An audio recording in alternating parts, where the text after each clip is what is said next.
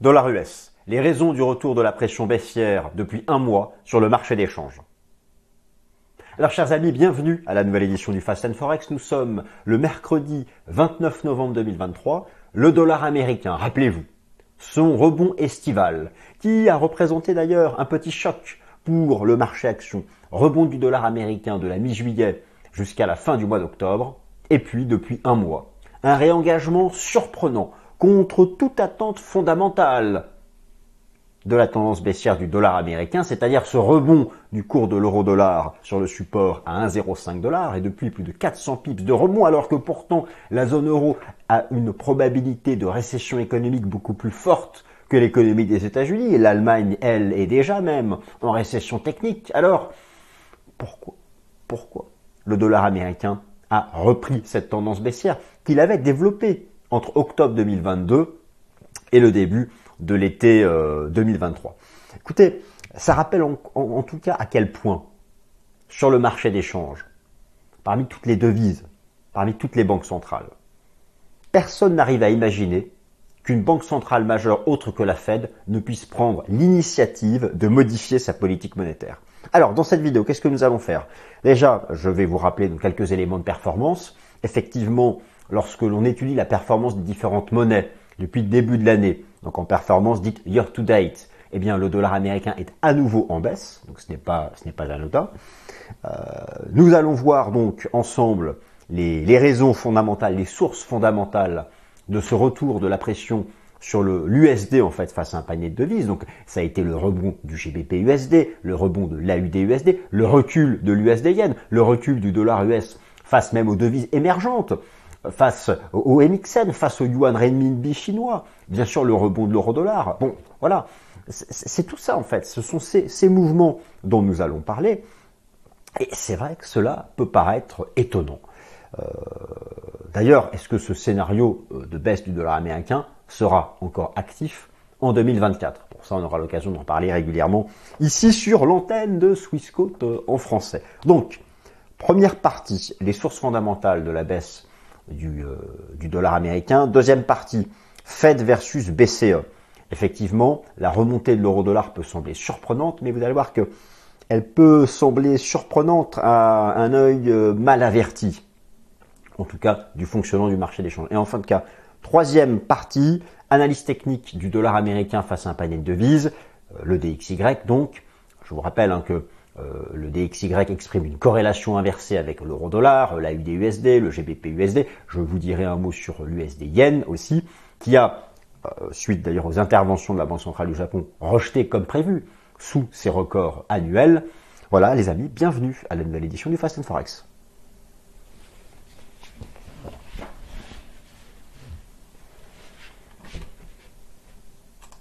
Alors c'est parti, le plan je vous l'ai donné, dollar US, les raisons du retour de la pression baissière. On essaye de faire une vidéo courte cette fois-ci. J'espère que ce principe d'alternance entre euh, temps un peu plus long, temps un peu plus court vous plaît. Le programme, je viens de vous le donner euh, à l'oral, mais pour ceux qui n'ont pas bien saisi à travers mes mots, à travers ma voix, la structure, je l'affiche à nouveau sous vos yeux et nous passons à la première partie, les sources fondamentales du retour de la pression baissière sur notre ami notre grand ami, le dollar américain, face à un panier de devises. Alors déjà, de quoi parlons-nous? Je vous parle de ce mouvement-là. Vous avez donc ici sous les yeux le dollar US face à un panier de devises majeur. Donc le réengagement de la tendance baissière, c'est celui-ci, hein, c'est ce mouvement-là dont je parle. Le mouvement qui s'était déployé entre octobre 2022 et ici euh, le début de l'été 2023. Et puis il y a eu ce rebond et depuis donc la reprise de cette tendance baissière. Alors, moi, vous connaissez ce scénario d'une structure en ABC, ça j'y viens dans la troisième partie, si vous voulez y aller directement, vous avez dans la description ou directement dans la barre du temps, directement les, la, structure, de, les, parties, vous pouvez cliquer sur ce qui vous intéresse. Donc voilà, le dollar US a rejeté et le voilà d'ailleurs au, bord ici du gouffre technique. Alors, effectivement, depuis le début de l'année, je vous montre ici à nouveau, je suis juste là, je ne suis pas parti. Hein. J'enlève parfois la caméra que vous puissiez me voir les, les, euh, euh, les, les, illustrations. La performance en 2023 des monnaies sur le marché d'échange. Donc lorsque vous êtes sur TradingView, Au passage, petit tuto TradingView, si vous souhaitez faire comme moi, ici vous avez le code de toutes les monnaies. DXY étant le dollar US, le franc suisse SXY, l'euro face à un panier de devises EXY. Et que vous souhaitez tout comparer, vous avez ici le bouton comparer. Ce qui fait que ça va vous les ajouter sur l'axe des ordonnées. Et ensuite, si vous souhaitez avoir l'évolution en pourcentage, vous faites clic droit, clic droit et pourcent. Et ensuite, si vous voulez faire ça depuis le début de l'année, c'est year to date. Et voilà. Donc, voilà. Euh, donc au final, euh, euh, observez la courbe verte du dollar américain avec sa baisse, avec la baisse des cours ici depuis le début du mois de novembre, eh bien, on est repassé sous la ligne de zéro. Donc, ce n'est pas rien. Le dollar US est à nouveau en baisse depuis le début de l'année. Et va-t-il terminer l'année 2023 en tendance baissière? Et est-ce que ce retournement de fin d'année 2023 annonce davantage de tendance baissière pour 2024 Vous voyez, c'est toute cette réflexion que nous commençons euh, à avoir. Donc, je vous donne quelques pistes, euh, quelques pistes euh, fondamentales. Alors, le contexte, le dollar américain face à un panier de devises majeur a réengagé sa tendance baissière à la fin du mois d'octobre dernier, concluant un rebond qui aura duré de mi-juillet à mi-octobre. Fait marquant, le dollar américain est à nouveau en baisse depuis le début de l'année selon l'indice DXY.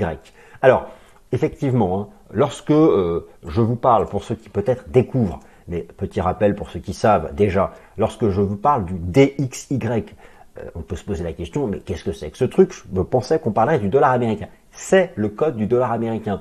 Dites-vous bien que dans les grandes salles de marché, chez les asset managers, chez les traders de hedge fund, tout le monde suit le DXY. Donc c'est pas du flanc. Dites-vous bien que vous ne perdez pas votre temps à faire l'analyse technique de ce que fait la haute finance lorsqu'elle s'intéresse au dollar américain. Alors d'ailleurs comment il se construit, je vous le rappelle ici, le DXY représente le dollar américain face à un panier de devises et à l'intérieur duquel on a donc forcément, puisque c'est relatif, différentes monnaies. Le poids relatif de l'euro 57,6%, le poids relatif du yen 13,6%, le poids relatif de la livre sterling 11,9%, le dollar canadien 9,1%, la couronne suédoise 4,2% et le franc suisse 3,6%.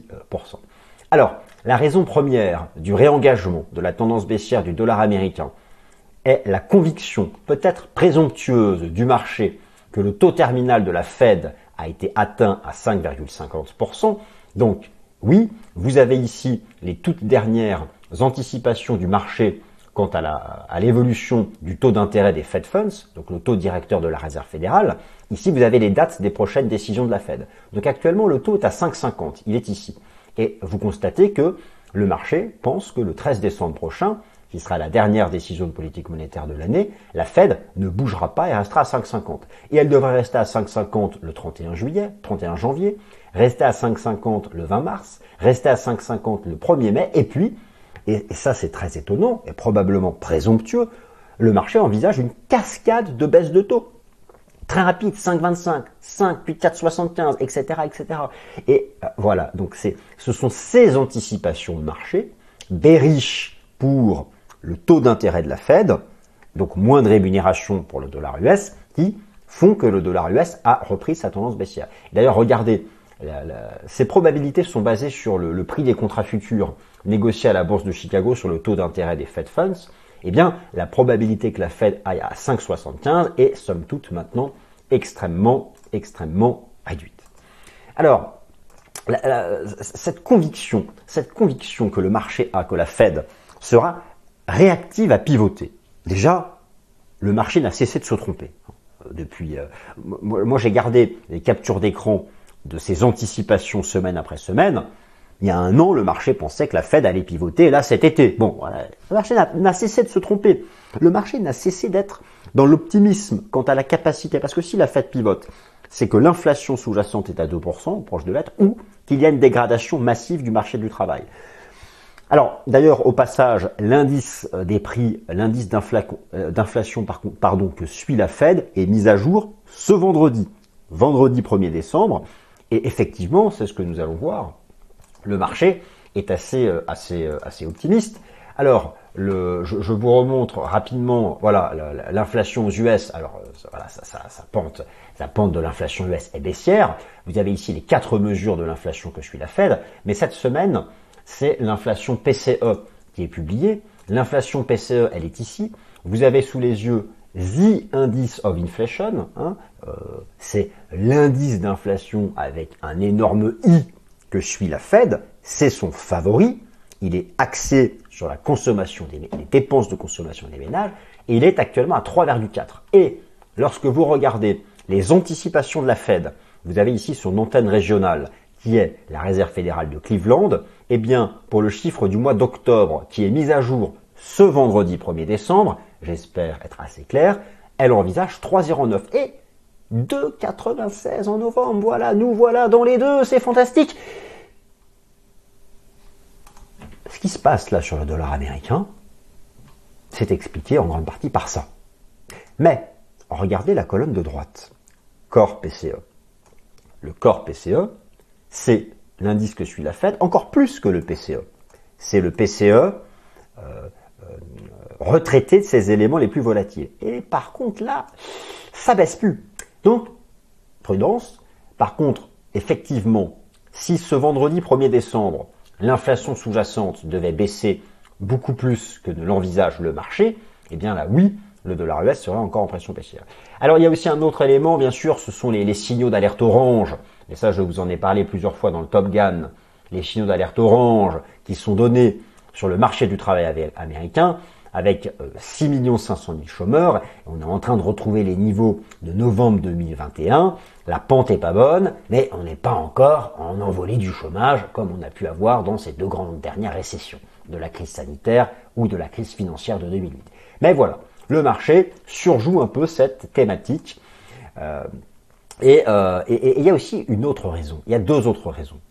Euh, la, la, deuxième raison, c'est qu'il y a une vraie inquiétude sur la dette publique américaine. Vous savez que la, dette publique de la zone euro rapportée à son PIB, c'est 90%. Aux US, on, va dépasser les 130. Le déficit budgétaire au sein de la zone euro, il est en train d'être réduit. Aux US, il, explose. Il reste à des niveaux extrêmement élevés. Je vous remets ici le déficit budgétaire américain en pourcentage du PIB. Alors on en avait toute la période avant le Covid. Là, oui, ce sont les déficits budgétaires liés au Covid. En 2022, 5,8 et en 2023, le marché attend 7.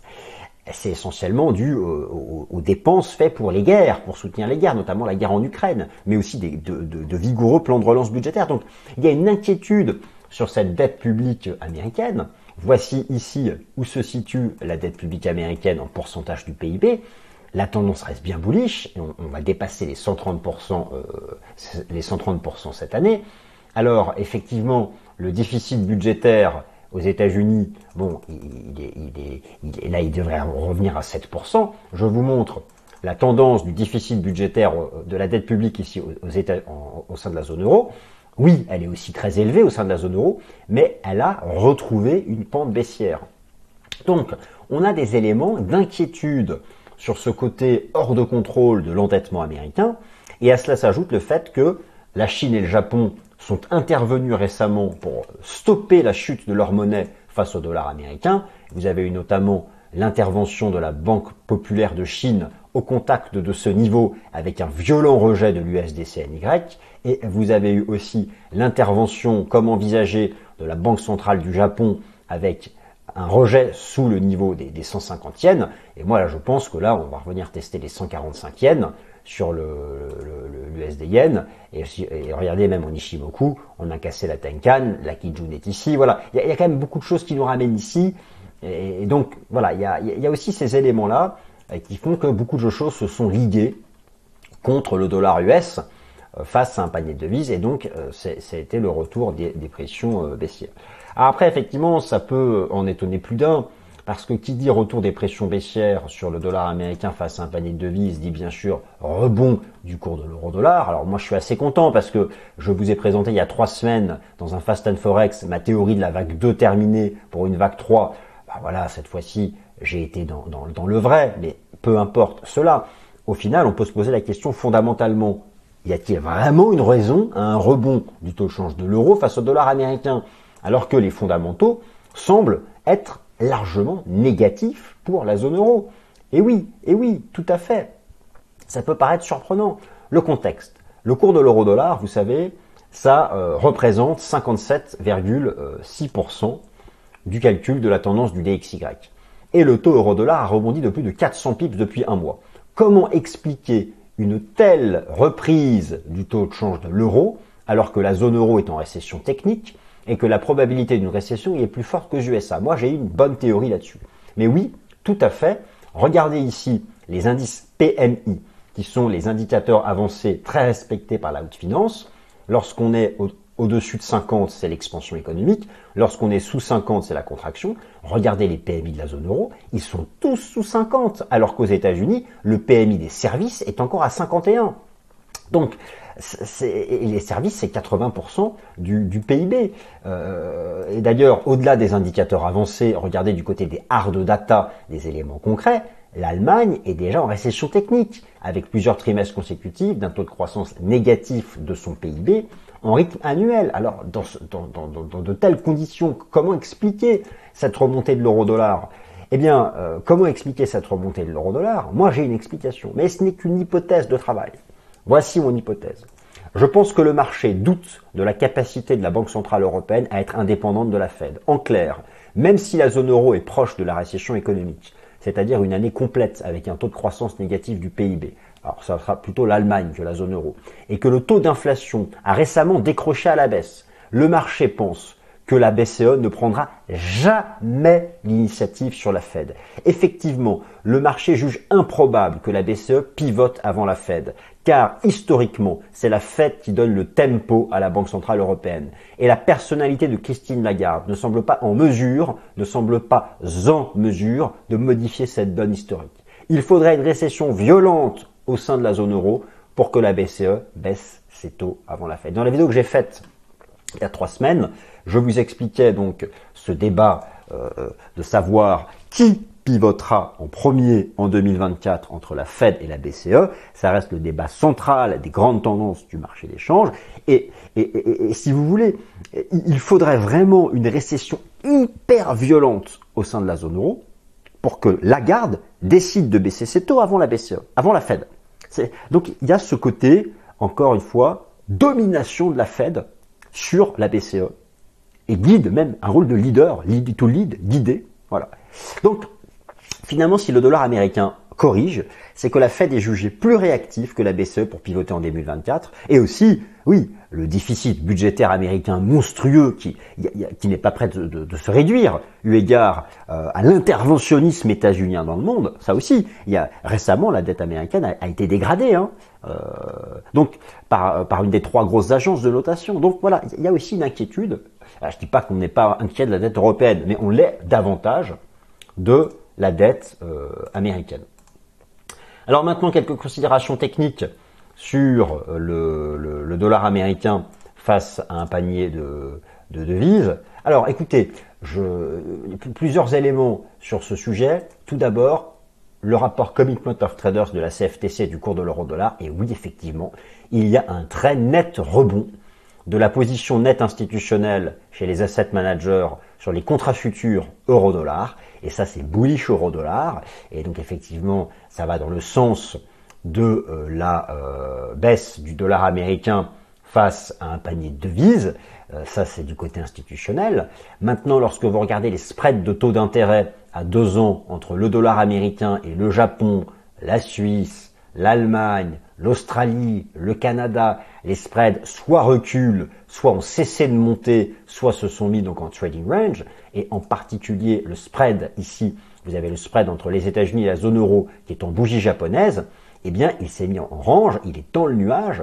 Alors euh, voilà, il euh, euh, y a une corrélation inversée entre le spread USA zone euro et le, cours de l'euro-dollar qui est ici en bleu. Si le cours de l'euro-dollar remonte, c'est parce que le spread a cessé de monter. Par contre, le spread n'a pas cassé de support, donc il faut encore rester prudent. De toute façon, l'euro-dollar, il y a la résistance des indices indice 30, ça peut couvrir le marché encore un certain temps. Mais le dollar US, lui, face à un panier de devises, attention, il est au bord du gouffre technique, mais il n'a pas mis le pied dans le gouffre, ni les deux. D'abord, d'un point de vue chartiste, euh, voilà où nous sommes. Nous sommes revenus au contact de ce niveau de chartiste, on est pile dessus. En fait, le, niveau pivot, c'est 102, 103 points. Pourquoi? Je me mets en mensuel, et vous avez donc ici cette structure en triangle qui passe à, à 102 points. Si vraiment on réintègre le triangle, là, ça va vraiment décrocher. Alors moi, j'ai toujours mon scénario d'une pattern comme ça en ABC, qui est une pattern fractale. Maintenant, pour définitivement me donner raison, il faut casser 102, 103 points. Si j'y ajoute les enseignements du système Ishimoku en données hebdomadaires, regardez, c'est passionnant parce que ce niveau des 103 points chartiste correspond aussi au bas du nuage Ishimoku à la Kinjun. Donc c'est voilà. Alors pour casser cette zone, il faut des fondamentaux. Il faut des fondamentaux et c'est pourquoi les chiffres de l'inflation PCE publiés aux États-Unis ce vendredi 1er décembre seront décisifs, décisifs, décisifs. Donc attention, attention. Euh, il y a eu un réengagement de la tendance baissière, mais euh, voilà, il y a, des fondamentaux et, ce seuil technique à suivre pour vraiment savoir si on a cette structure, trois temps, en trois temps, en, en, ABC. Donc voilà, c'est ça fait vraiment partie des éléments. Et, si vous passez en, données, en, données journalières ici à droite, vous constatez qu'on est en train de repasser sous la moyenne mobile à 200 jours. Vous savez que même, même au sein de la haute finance, ceux qui font pas d'analyse technique, euh, mais euh, tous les asset managers en font, rassurez-vous, mais même ceux qui en font pas ou peu regardent le positionnement des prix vis-à-vis de la moyenne mobile à 200 jours, qui est ici, qui est ici en bleu, et voilà, et on est en train de repasser en dessous.